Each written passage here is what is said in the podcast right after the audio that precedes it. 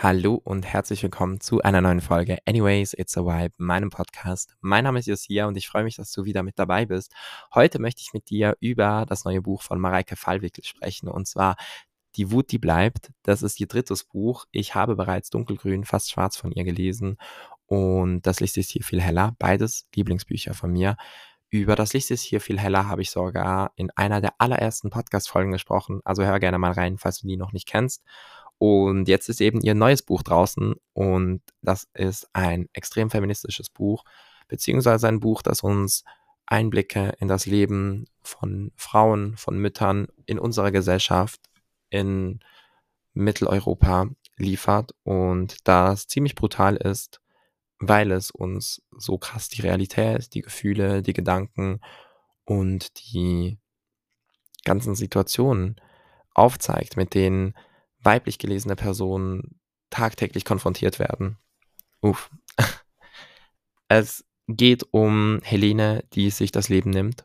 Zu Beginn des Buches. Sie ist Mutter von drei Kindern und hat einen Ehemann und nimmt sich eines Tages das Leben, hinterlässt also ihre Familie und eine beste Freundin, Sarah, die dann diese Rolle übernimmt der Mutter beziehungsweise der Person, die halt zu den Kindern guckt. Die, sie übernimmt die, die Care-Arbeit, die Helene vorher übernommen hat. Und das ist der eine Handlungsstrang. Wir erleben, wie diese beste Freundin, die davor erfolgreiche Autorin war oder immer noch ist und ein Single-Leben mit zwischendurch mal einer Beziehung geführt hat und jetzt halt in diese, dieses Leben ihrer besten Freundin geworfen wird, das so anders war als das, was sie kannte und sie langsam versteht, warum ihre beste Freundin sich eigentlich das Leben genommen hat, beziehungsweise was die Gründe und die Überforderung am Ende ausgelöst haben. Und dann haben wir den Handlungsstrang der ältesten Tochter, Lola, die extrem feministisch unterwegs ist und irgendwann meiner Meinung nach auch ein bisschen zu extrem. Vielleicht kann man jetzt darüber diskutieren. Sie beschließt nämlich irgendwann einen Selbstverteidigungskurs anzufangen, was grundsätzlich gar nicht extrem ist. Aber dadurch geht es dann irgendwann auch in der Richtung von Selbstjustiz und sie beschließt gemeinsam mit ihren Freundinnen, ähm, dass sie sich an Männern, die sexuelle Gewalt an Frauen ausgeübt haben, rächen möchte. Und man kann jetzt halt darüber diskutieren, ob Selbstjustiz in Ordnung ist oder nicht. Ich, ich möchte eigentlich auch gar, gar nichts dazu sagen. Ich finde, es gibt Gründe dafür, warum ich das gut finde und Gründe dagegen, ähm, oder beziehungsweise Gründe, warum ich das halt nicht gut finde.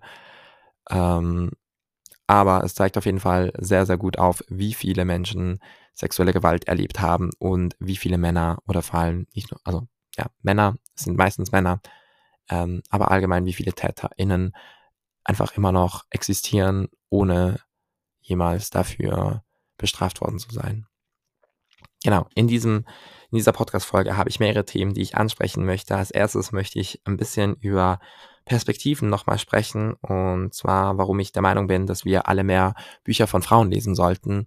Beziehungsweise nicht nur von Frauen, sondern einfach von allen Geschlechtern, abgesehen von weißen oder von allen Personen, abgesehen von weißen, cis-hetero-Männern und vor allem von Männern im Allgemeinen, aber vor allem von weißen cis-hetero-Männern, queere Männer, schwarze Männer, people of color, like, oder man of color, alles interessant, aber ich glaube, weiße Männer müssen wir nicht mehr so, so viel, weiße cis-hetero-Männer müssen wir nicht mehr so viel lesen. Und zwar aus dem Grund. Also, die Wut, die bleibt, ist tatsächlich eine meiner Maturlektüren aber ich habe die selber ausgewählt. Das heißt, das ist eines der Bücher, das eventuell an meiner Mündlichprüfung in fünf Wochen geprüft werden könnte. Drückt mir dafür bitte die Daumen. Ähm, ich möchte meine Matur nämlich haben. Ich kann nicht mehr in die Schule gehen. Ich bin müde davon. Oh mein Gott. Und in meiner ganzen Schulkarriere habe ich zwar das eine oder andere Mal ein Buch von einer Frau gelesen, aber es waren erstens, glaube ich, fast immer weiße Frauen. Zweitens war es in zwei Fällen auch eine Geschichte, die nicht irgendwie in irgendeiner Form ein bisschen Einblicke in das Leben von Frauen gegeben hat. Ich glaube, die eine Story war sogar, ähm, wie hieß das? Hm. Ich weiß gar nicht mehr. Auf jeden Fall, ähm, haben wir sehr wenig Frauen gelesen und sehr, sehr viele Männer. Ich habe die klassischen Werke gelesen von, ähm, die man halt so liest, Goethe, ähm, wer ist der Lessing? Was haben wir noch gelesen? Gottfried Keller. Ja, halt diese Namen, ihr kennt's. Ähm, Max Frisch, ähm, Dürrenmatt, alles Mögliche, alles weite, weiße, cis-hetero-Männer, so viele ich weiß, die, ähm, ja, irgendetwas geschrieben haben, das wir immer noch lesen sollen. Und das ist auch okay, das kann man auch machen. Aber die weibliche Perspektive und vor allem der feministische Perspektive, die fehlt in der Schule sehr. Und ich bin der Meinung, dass das nicht nur unser Auftrag als Einzelperson ist, sondern eben eigentlich auch in der Schule stattfinden sollte, dass wir über Geschlechter, über Geschlechterrollen und über Perspektivenvielfalt sprechen. Und Perspektivenvielfalt fängt eben auch in der Literatur an und in der äh, Lektürenauswahl.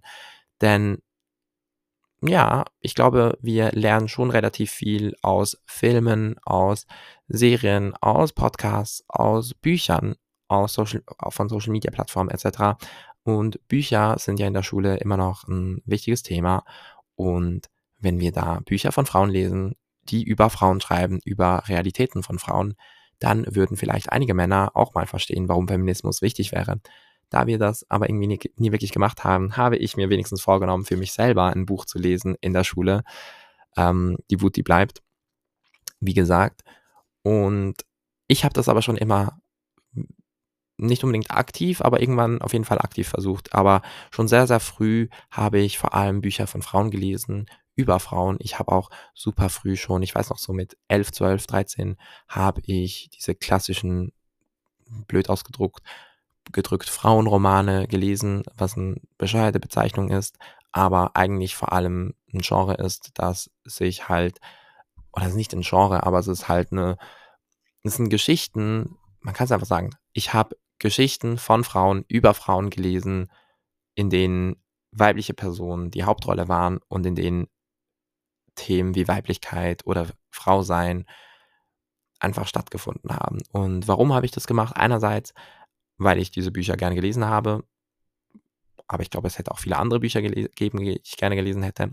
Zweitens, weil ich extrem viele Frauen oder weiblich gelesene Personen in meinem Umfeld hatte, die ich gerne mehr verstehen wollte.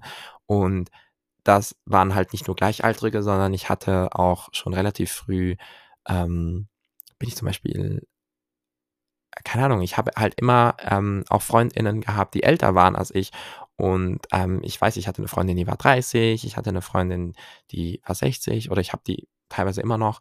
Ähm, ich war mit Familien, also mit, ich war mit Müttern von Freunden von mir teilweise fast enger als mit diesen Freunden, einfach weil ich ähm, mich so gut mit denen verstanden habe. Und das mag jetzt vielleicht seltsam klingen, das spielt eigentlich auch nicht so eine Rolle. Aber halt durch diese Bücher habe ich teilweise so viel verstanden schon, ähm, was in den Köpfen vorgeht, in ihren Gefühlen. Natürlich kann man das nicht alles verallgemeinern, aber mir hat das geholfen, Empathie zu entwickeln für das andere Geschlecht, für andere Lebenserfahrungen, für Themen, die wir als Männer oder die ich als Mann einfach vielleicht nie verstehen werde oder nie komplett ähm, nachvollziehen kann, weil es nicht meine Realität ist. Aber es ist die Realität von vielen anderen und ähm, dementsprechend einfach auch ein Thema, womit wir uns auseinandersetzen sollten und wo eben eigentlich auch die Schule meiner Meinung nach ja eine Verantwortung hat. Und das ist zum Beispiel ein Grund, warum ich die Wut, die bleibt, als Maturlektüre ausgewählt habe, weil so vielleicht mein Deutschlehrer, wenn wir Glück haben, dieses Buch auch liest und wenn wir Glück haben, vielleicht irgendwie auch versteht, warum es ähm, schlau wäre, ein ja ein Buch über Feminismus im Deutschunterricht oder zumindest mal überhaupt Feminismus im Unterricht anzugucken. Shoutout übrigens an meine Geschichtslehrerin, die in den letzten Jahren immer wieder Frauengeschichte oder allgemeine Diversity-Geschichte mit uns angeguckt hat, so dass wir nicht nur den normalerweise sehr typischen weißen europäisch-amerikanisch geprägten Geschichtsunterricht haben, sondern eben auch Frauenbewegungen angeguckt haben und Rassismusstrukturen etc. etc. Shoutout an das, weil das ist einfach wichtig und ich glaube, wir haben alle davon profitiert. Nicht nur ich, sondern hoffentlich auch meine MitschülerInnen. Yes. Was habe ich aber noch mitgenommen aus Die Wut, die bleibt? Also für mich zum einen habe ich harte, reelle, aber wichtige Einblicke in das Leben von Müttern bekommen, wie selbstverständlich wir die Arbeit, okay, und hier einfach mal so, es ist halt, man kann es nicht komplett verallgemeinern. Ich weiß, es gibt Menschen, die haben keine Mutter. Es gibt Mütter, die haben eine komplette Karriere und sind nie zu Hause, etc. etc. Aber wir sprechen jetzt so von diesem relativ klassischen Rollenbild halt, nicht relativ klassischen, von diesem klassischen Rollenbild von der Mutter, die zu Hause ist oder die zumindest die größte Teil der Care-Arbeit übernimmt. Wir sprechen auch nicht von queeren Paaren etc., weil das einfach andere Themen sind. Wir sprechen hier von dem heteronormativen Konstrukt, dem Patriarchat unterlegenen ähm, Familienbild, in dem viele von uns und ich auch aufgewachsen sind. Einfach so als Disclaimer, weil es natürlich auch andere Beziehungs-, Familien- und ähm, Erziehungsstrukturen gibt. Yes. Ich habe aber einfach wirklich verstanden, wie Mütter sich teilweise fühlen, wenn sie für die ganze Arbeit, die sie machen, gibt so wenig Empathie, so wenig Verständnis, es gibt so wenig Dankbarkeit dafür teilweise. Muttertag habe ich nie so ganz verstanden, weil ich mir eigentlich gedacht habe, wir müssen wirklich das ganze Jahr über dankbar sein und das ist für mich auch schon länger ein Thema. Aber sind wir es denn wirklich?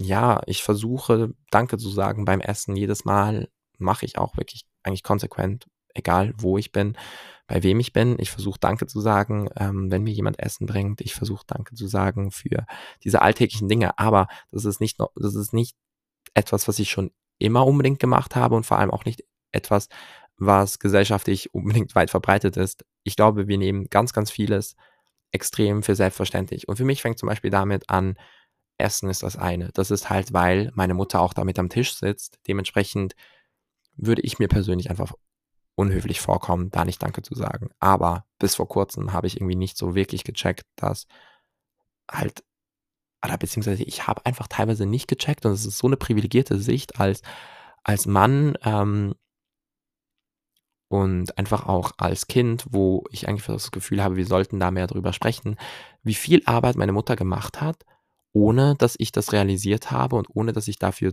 genug Dankbarkeit gezeigt hätte, weil ich glaube, Dankbarkeit kann schon relativ viel ändern. Es, es nützt nicht immer alles, aber es zeigt halt zumindest, dass wir wertschätzen, was eine andere Person für uns macht.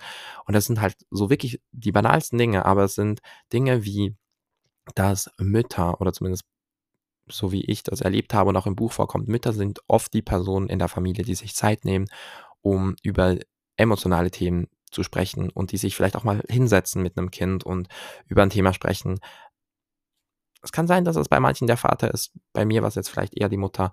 Ähm, aber ich glaube, im Allgemeinen ist es eher die Mutter. Es ist, ach, ihr seht, ich persönlich möchte nicht in diesen stereotypischen Rollenbildern denken. Ich probiere es auch gar nicht mehr ma zu machen. Für mich gibt es keine Frauen- und Männersachen an sich und keine Frauenaktivitäten und Männeraktivitäten. Es gibt ja eh mehr als nur zwei Geschlechter. Aber in unserer Welt, in der wir leben, sind wir eben extrem in einem heteronormativen System. Und da gibt es eben all das. Und da ist es schon noch oft so, dass Frauen eben Wäsche waschen, Kleider machen, äh, also Kleider machen, ich meine kochen, aufräumen, putzen. Und vielleicht übernimmt der Mann dann irgendwie die eine oder andere Aktion, aber alles, was der Mann übernimmt, ist irgendwie super speziell, irgendwie und das wird auch in dem Buch so aufgezeigt, der Vater lebt noch, der Ehemann der Mutter, die sich umgebracht hat, lebt noch und er arbeitet auch noch. Und trotzdem kriegt er es nicht hin, eine Beziehung zu seinen Kindern aufzubauen. Trotzdem kriegt er es kaum hin, Zeit mit denen zu verbringen und jedes Mal, wenn er es dann macht, erwartet er irgendwie ein großes Lob dafür und er bekommt es auch, weil es irgendwie so als wow, es ist so beeindruckend, dass du das machst und dass du als Mann irgendwie auch das noch handelst und das gibt es ja gar nicht so oft, etc. bla bla bla. Und es ist halt tatsächlich eine Realität, dass das immer noch so stattfindet. Mir fällt das halt so auf, wenn es darum geht, irgendwie so auf Spielplätzen. Ich bin früher oft mit meiner Schwester auf Spielplätze gegangen, wenn ich auf sie aufgepasst habe. Und da waren halt vor, vor allem Mütter, aber ich habe da manchmal so den einen oder anderen Vater gesehen und dann gab es halt so diese klassischen Gespräche von so, ah, hast du heute deinen Vatertag oder hast du dir heute extra freigenommen? Es kann erstens sein, dass er Erziehung, erzie also dass er voll erziehen würde, okay? Aber tatsächlich war es dann meistens so, dass er oder dass die Väter dann irgendwie gelobt werden, wenn sie es mal schaffen, einen Nachmittag mit ihren Kindern auf dem Spielplatz zu verbringen, währenddem Mütter das irgendwie jede Woche gemacht haben. Wo ich mir auch so denke, so, hä, das sind so die Basic Anforderungen, die wir an Frauen stellen oder die wir nicht mal irgendwie für die wir nicht mal groß Dankbarkeit aussprechen oder die wir nicht mal groß honorieren in irgendeiner Form und Weise, werden wir halt bei Männern stellen wir das so gesellschaftlich als krasses Achievement dar, wenn ein Vater es schafft, mit seinen Kindern mal mehr als drei Stunden Zeit zu verbringen, wenn ein Vater es schafft, ein Wochenende ohne seine Frau auszukommen, et cetera, et cetera. Und ich finde, das Buch zeigt das relativ gut auf und es lässt uns so ein bisschen hinterfragen, wie wir miteinander umgehen, wie wir Rollenstrukturen in Familien angucken und vor allem, wie wir Dankbarkeit ansehen. Weil für mich hat sich damit so rauskristallisiert und ich habe das wirklich sehr versucht, immer allen gleich dankbar zu sein, aber auf jeden Fall ähm, das einfach noch weiter auch zu kommunizieren, auch mit anderen Menschen, wenn ich das wahrnehme, wenn jemand zum Beispiel einen Mann besonders lobt dafür, dass ich da halt einfach knallhart sage, so lol, ähm, also ich finde das jetzt nicht so krasses Achievement oder beziehungsweise hast du schon mal den gleichen Gedanken mit einer Frau gehabt? Wenn sich eine Frau Zeit nimmt und mit ihren Kindern drei Stunden auf den Spielplatz geht, dann hast du, glaube ich, da noch nie irgendwie vor deinen FreundInnen vorgeschwärmt, wie cool du das findest, währenddem du dann irgendwie so sagst, oh, hast du mitbekommen, der Vater von den und den, ähm, du, der macht immer so coole Nachmittagsprogramme mit den Kindern. Also es ist wirklich super beeindruckend. Der, der geht mit denen auf den Spielplatz und dann, also letztes Mal hat er sogar noch am Abend mit denen gekocht. Wow. Oder auch so Großväter. Ich fand das so ein geiles Zitat. Ähm, ich wünsche, ich könnte euch das jetzt vorlesen. Ich habe es leider nur nicht markiert. Ich muss mir das später noch markieren. Und zwar, dass Großväter oder Männer verpassen ihre eigenen Kinder teilweise. Sie verpassen eine Beziehung zu ihren eigenen, eigenen Kindern, beziehungsweise kriegen es nicht so richtig hin, für ihre Kinder da zu sein. Als Großväter werden sie dann wieder gefeiert, sind aber eigentlich auch genauso wenig da und genauso wenig, machen genauso wenig für ihre Großkinder, wie sie für ihre Kinder gemacht haben, aber sie sind halt diese idealisierten Männerfiguren, und das stimmt doch irgendwie. Die Großmutter kocht meistens und die Großmutter ist irgendwie auch die, die sich um das Programm kümmert etc. Und wenn dann der Großvater einmal sich die Zeit nimmt und irgendwie so zwei Stunden was macht, dann sind alle so, wow, das ist ja so heftig, dass der sich die Zeit genommen hat oder dass der was gemacht hat, so kreativ oder so. Ah, ich finde das so schön, dass er, dass er sich so mit diesen, mit den Kindern auch Zeit verbringt. So, wenn du die gleiche Aussage für Mann und Frau triffst, fair, dann go for it, let's go. Aber es ist halt einfach so, dass wir gesellschaftlich wirklich da so krass eine, eine Wertung haben von Basic-Aufgaben für Frauen sind für uns eben Basic und Basic-Aufgaben, die dann diese die Männer übernehmen, genau gleich. Klar, wir können jetzt auch darüber sprechen. Wir sagen auch nicht genug oft Danke, dass der Vater arbeiten geht und dass der Vater zum Beispiel das Geld nach Hause bringt, in diesem klassischen Rollenbild, wenn wir jetzt davon sprechen. Ja, aber ich. I don't know. Ich fand das Buch ziemlich eindrücklich. Und ich bin auch so ein bisschen ähm, Ihr merkt, ich verliere mich in Gedanken, ich verliere mich äh, auch in diesen ganzen Sachen, weil es mich einfach extrem mitgenommen hat. Und das sind so Sachen, die mir extrem auch in den Kopf geblieben sind. I don't know. Und ein letztes Thema, über das ich noch sprechen möchte, weil ich diese Folge auch nicht wieder so super, super lange machen möchte. Und zwar Sexual Consent. Ähm, Vergewaltigung, Gewalt allgemein an Frauen ist halt so ein großes Thema, so ein großes Problem seit mehreren, also seit, seit eigentlich dem Existieren von Menschen werden Frauen unterdrückt, werden Frauen zu sexuellen Handlungen gezwungen und ähm, das hat sich leider nicht wirklich verbessert. Und ja, es sind nicht immer nur Frauen betroffen, es können auch andere Geschlechter davon betroffen sein. Das einfach auch hier wieder es können auch Männer von sexuellen Übergriffen betroffen sein. Sogar das zeigt dieses Buch auf. Trotzdem, wir müssen anfangen, Consent, ähm, Consent im Allgemeinen zu verstehen. Wir müssen lernen zu verstehen, warum es okay und gut und wichtig ist, dass wir darüber sprechen, wie wir uns fühlen, wenn wir Sex haben, dass wir darüber sprechen, wie, ob es okay ist, was eine Person gerade mit unserem Körper macht.